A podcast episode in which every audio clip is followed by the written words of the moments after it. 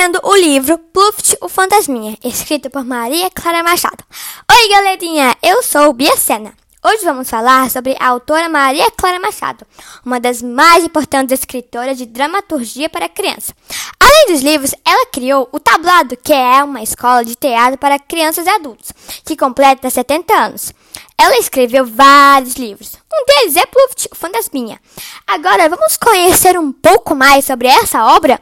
Pluft era um fantasma que morava no sótão de uma casa com sua mãe e seu tio. Nesse lugar, ele nunca tinha conhecido uma pessoa, até começar a aventura. Quando Pluft olhava para as pessoas, ele tinha muito medo delas. De repente, ele vê uma jovem em perigo que foi sequestrada por um pirata malvado, o Perna de Pau. A partir daí, Pluft tenta perder o medo para salvar a jovem Maribel. Eles se tornam amigos de verdade e vivem essa aventura juntos.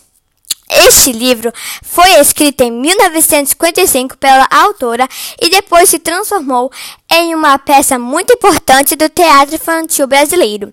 Foi isso, gente. Espero que vocês tenham gostado e até o próximo podcast.